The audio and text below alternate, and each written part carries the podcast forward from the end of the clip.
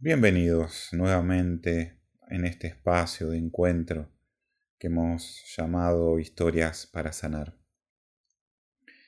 Para compartir estas anécdotas, estas historias de personas que se han permitido transitar un proceso de sanación y convertir sus vidas.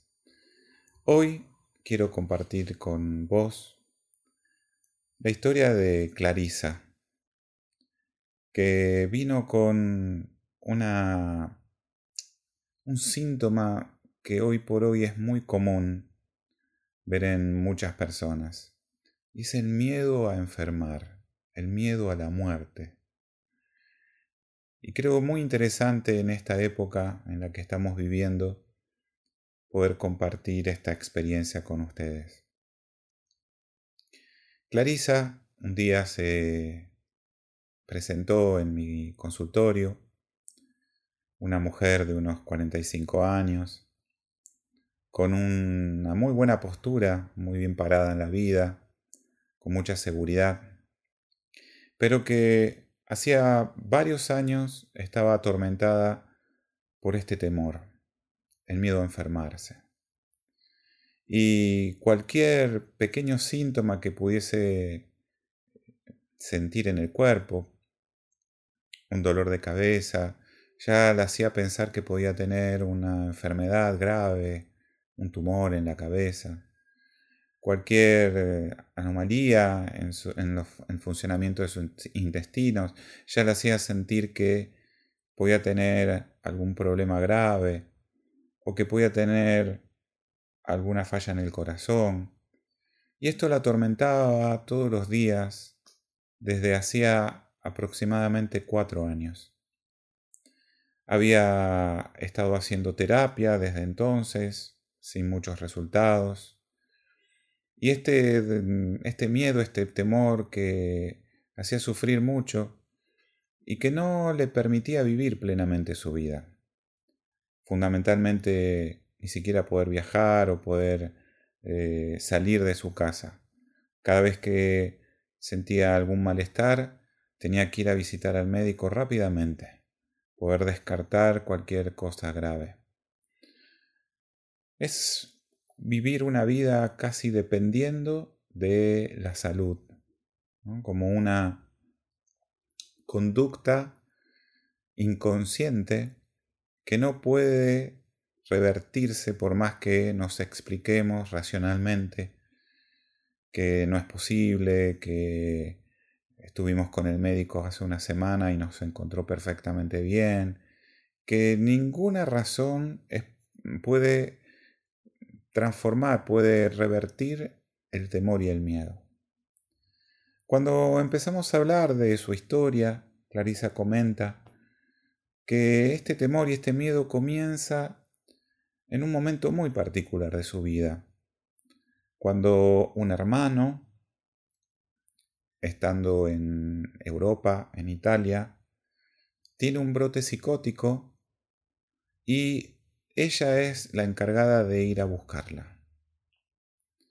Es un enorme estrés que vive Clarisa en aquel momento, sabiendo que su hermano está muy mal, amenazando quitarse la vida, y ella, sola, en un país extraño, teniendo que salvar a su hermano y traerlo de regreso a la Argentina.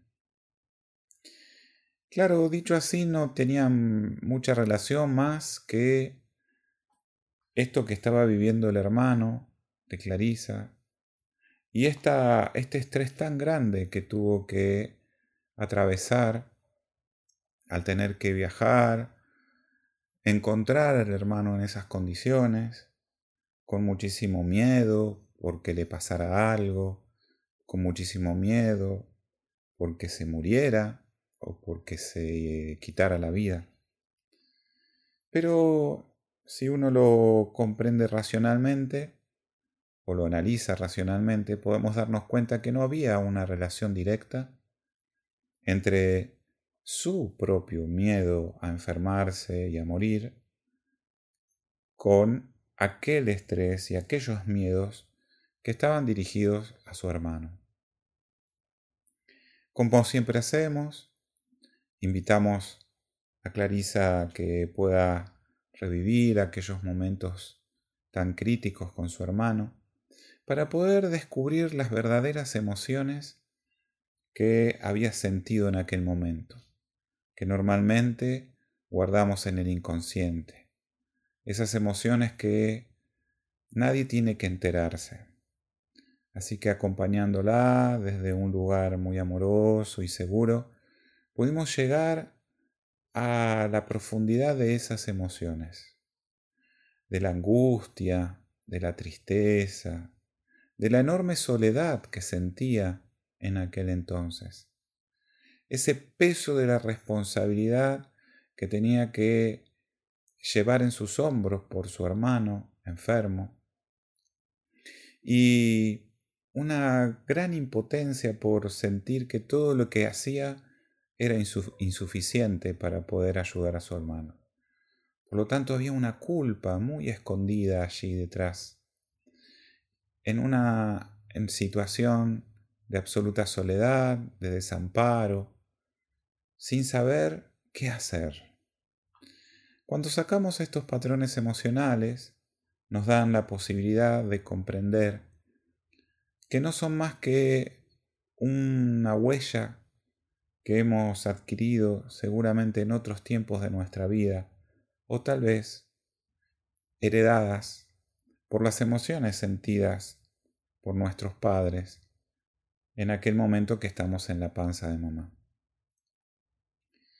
Así que invité a Clarisa a que pudiera recordar qué sabía de la vida de sus padres cuando habían quedado embarazados de ella.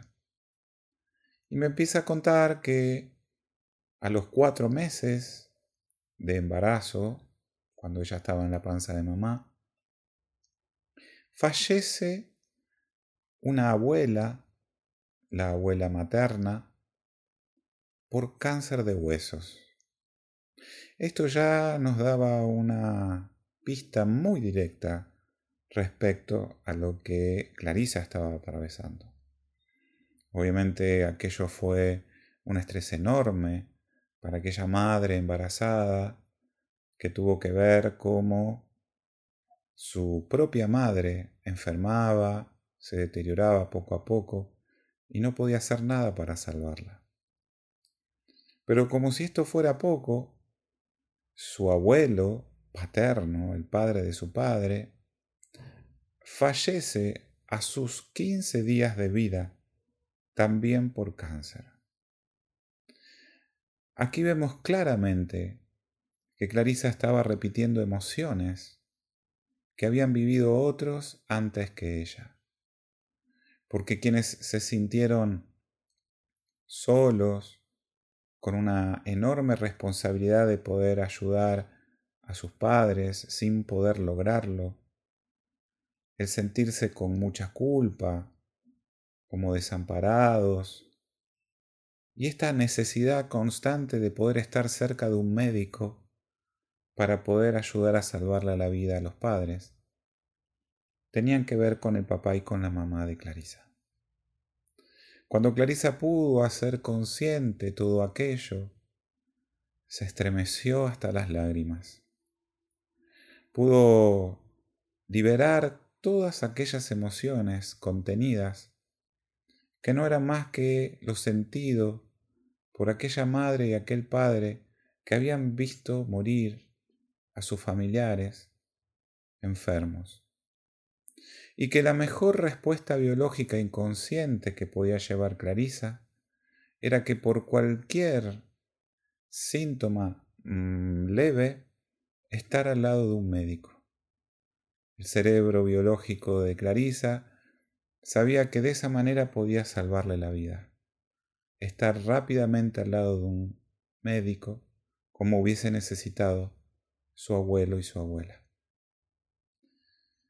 Clarisa hizo un proceso maravilloso, pudo resignificar aquellas emociones, pudo liberar la misión de haber cumplido con este programa de supervivencia, entendiendo que hoy ya ningún familiar está en riesgo, que ni siquiera su propia vida tiene ningún riesgo cierto, y que todo aquello no era más que un aviso inconsciente del cerebro para ayudarla a mantenerla viva.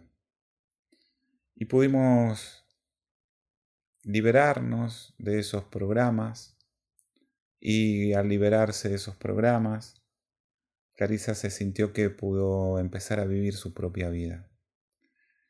Rápidamente encontró paz en su pecho, tranquilidad y seguridad. Y este nuevo estado la estuvo acompañando hasta este momento en donde me habló por teléfono hace un par de días diciéndome lo bien que se sentía y lo agradecida que estaba. Muchas veces tenemos emociones que nos llevan a conductas inconscientes sin saber por qué lo estamos haciendo. Tenemos que tener en cuenta que estas acciones inconscientes, que no pueden ser revertidas por una comprensión intelectual o racional, tienen que ver con programas biológicos de supervivencia que activa nuestro cerebro para ayudarnos a sobrellevar situaciones que hemos vivido nosotros de muy niños o nuestros ancestros en otros momentos de nuestra vida. Y que por más que hagamos esfuerzos para poder cambiarlos conscientemente, hasta que no podamos dirigirnos a aquella profundidad en donde fueron activados, no podemos revertirlos, no podemos resignificarlos. Es muy importante poder darnos el espacio de ir a aquellos lugares que nunca hemos explorado, poder viajar a la historia que nunca hemos comprendido, que no hemos tenido siquiera información de cómo ha sido. Conectarnos con aquel lugar inconsciente nos da la oportunidad de liberarnos. Y ya dejar toda aquella lucha consciente de querer sacarme de encima aquello que siento como un miedo a enfermarme, porque eso no hace otra cosa que profundizarlo, presentarlo más intensamente. El proceso de sanación siempre es simple, cuando sabemos claramente cómo tenemos que hacer ese proceso. Así que te dejo esta historia de Clarisa para que tal vez te motive a darte el permiso de sanar aquello que no se comprende racionalmente, pero que tiene un sentido biológico siempre. Y ese sentido tiene que ver con darnos la posibilidad de vivir de una manera diferente.